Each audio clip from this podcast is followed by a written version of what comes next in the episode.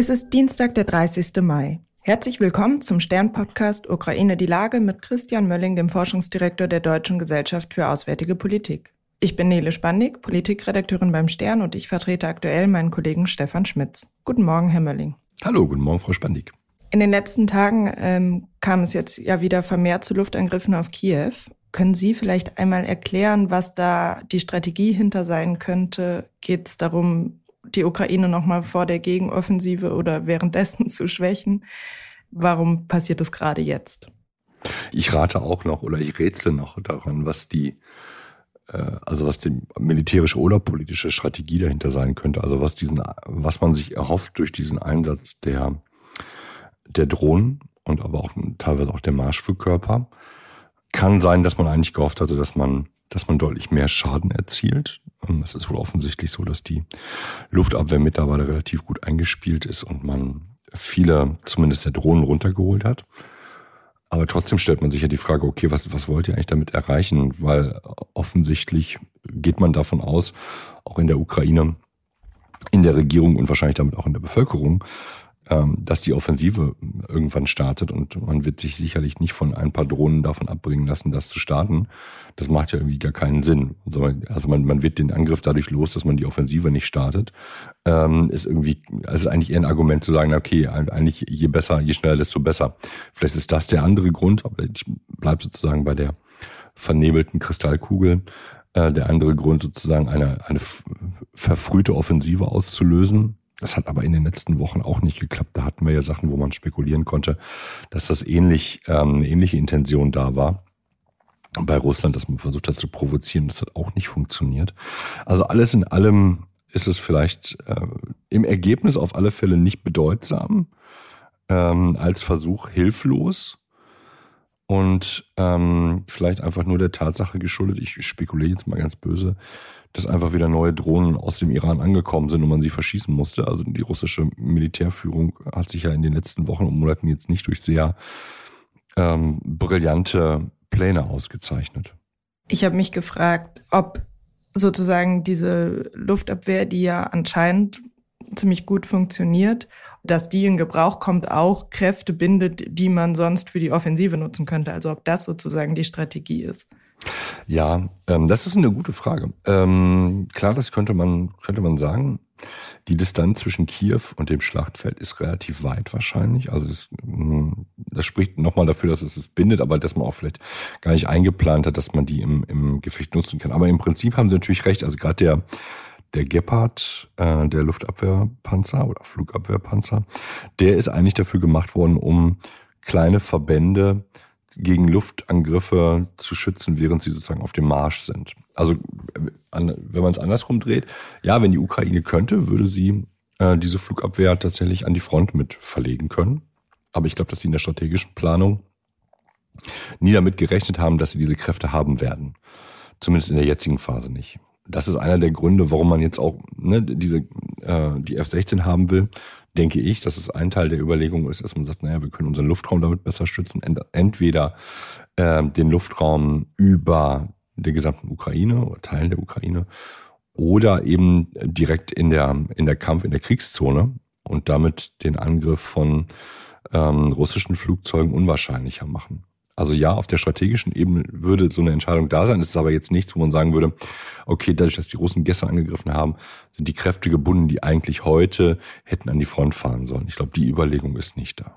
Kiew ist ja, da ist ja irgendwie ein Leben möglich gewesen, zuletzt, wo man auf den ersten Blick nicht an Krieg gedacht hat. Hm. Und ich habe mich gefragt, ob es auch ein Versuch ist, irgendwie die Stimmung in der, in der Ukraine, in der Bevölkerung noch mal ein bisschen zu brechen. Es gab jetzt ja zuletzt nochmal Umfragen, dass weiterhin irgendwie 64 Prozent der Ukrainer gegen Verhandlungen aktuell sind. Mhm. Also aktiv Zivile anzugreifen, die ansonsten fern vom Krieg scheinen irgendwie. Ja, ja. Die Frage ist, ob Russland in der Lage ist, das jetzt permanent aufrechtzuerhalten. Weil ansonsten ist, wann auch immer die noch kommende Offensive zu Ende ist, äh, also da reden wir ja sozusagen über zwei Zukünfte, ist das wahrscheinlich wieder verblasst. Und gibt es ähm, Neuigkeiten vom Schlachtfeld, die, die dramatisch in die eine oder andere Richtung sind, sodass der Angriff in dieser Woche nicht bedeutsam ist. Die Frage ist also, hält man es durch? permanenten Terror zu sehen. Das hat man in der Vergangenheit nicht geschafft, einfach weil offensichtlich die Munition ausgegangen ist. Oder aber zündet man sozusagen das Terrorfeuer ähm, am Ende der, äh, der, der ukrainischen Offensive oder wenn man meint, man kommt Richtung Ende eigentlich wieder an. Ähm, das ist, glaube also hätte ich gedacht, ist vielleicht die schlauere Variante, weil man das, glaube ich, nicht durchhalten kann. Vielleicht hat man sich auch einfach verschätzt, was mittlerweile die, die Professionalität der Flugabwehr angeht.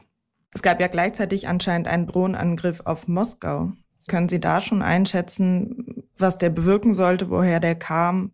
Gibt es da schon irgendwelche Erkenntnisse? Ja, das ist witzig. Man, man kann es da tatsächlich weniger genau sagen, als umgekehrt, was daran liegt, dass relativ einfach äh, zu sehen ist, woher die, äh, die Flugkörper im, beim Angriff auf äh, Kiew oder die Ukraine kommen, aber eben nicht so klar ist, woher die Flugkörper äh, beim Angriff auf Moskau kommen. Also ich glaube, das, was, was wir wissen, ist, ähm, es hat offensichtlich mehrere Angriffe mit ja, offensichtlich sehr einfachen Drohnen gegeben auf, ähm, auf Moskau, zumindest das, was man jetzt auf den Bildern sehen konnte. Es hat geringe Schäden gegeben. Alles andere, also und vor allem wieder die Frage, wer war es denn, ist noch unklar. Man kann sich so einfach erkennen, weil eben die Drohnen relativ simpel sind. Ne? Es sind keine, die iranischen Drohnen sind sehr charakteristisch von ihrer Form her, äh, die Marschflugkörper auch. Ähm, von daher kann es sein, dass es, dass es sozusagen sowohl kann es sein, dass es die Ukraine gewesen ist. Es kann sein, dass es Freischärler gewesen sind.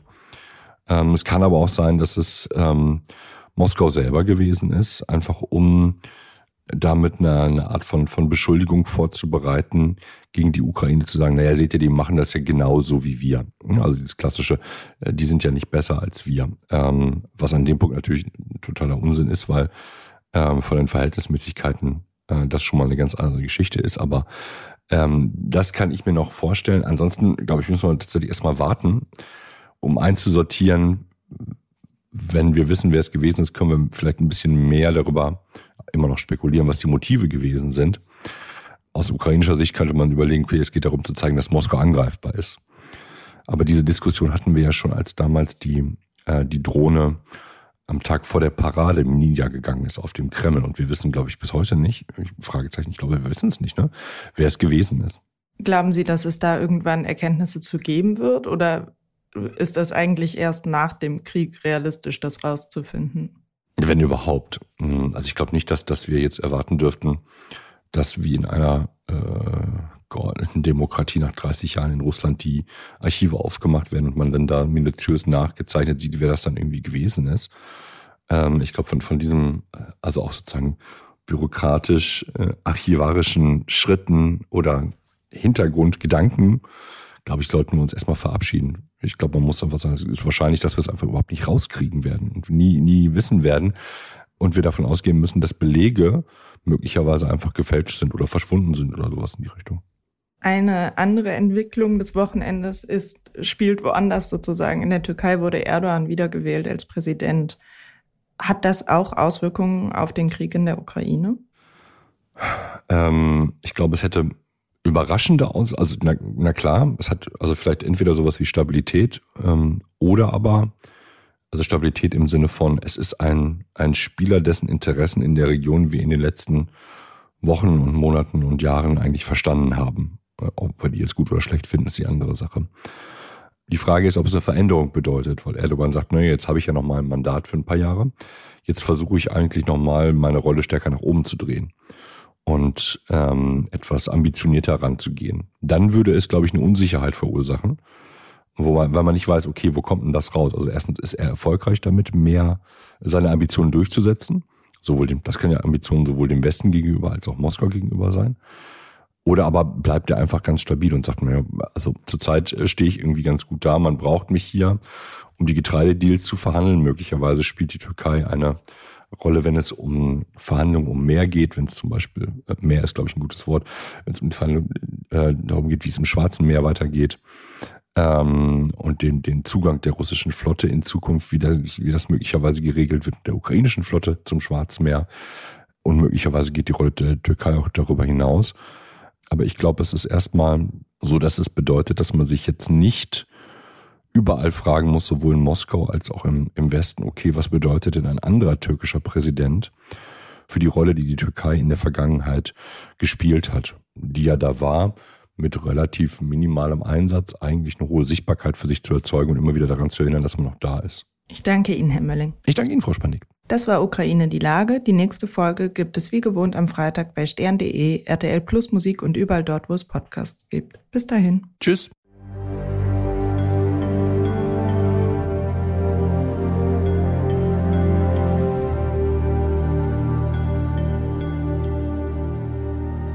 Dieser Podcast ist eine Produktion der Audio Alliance.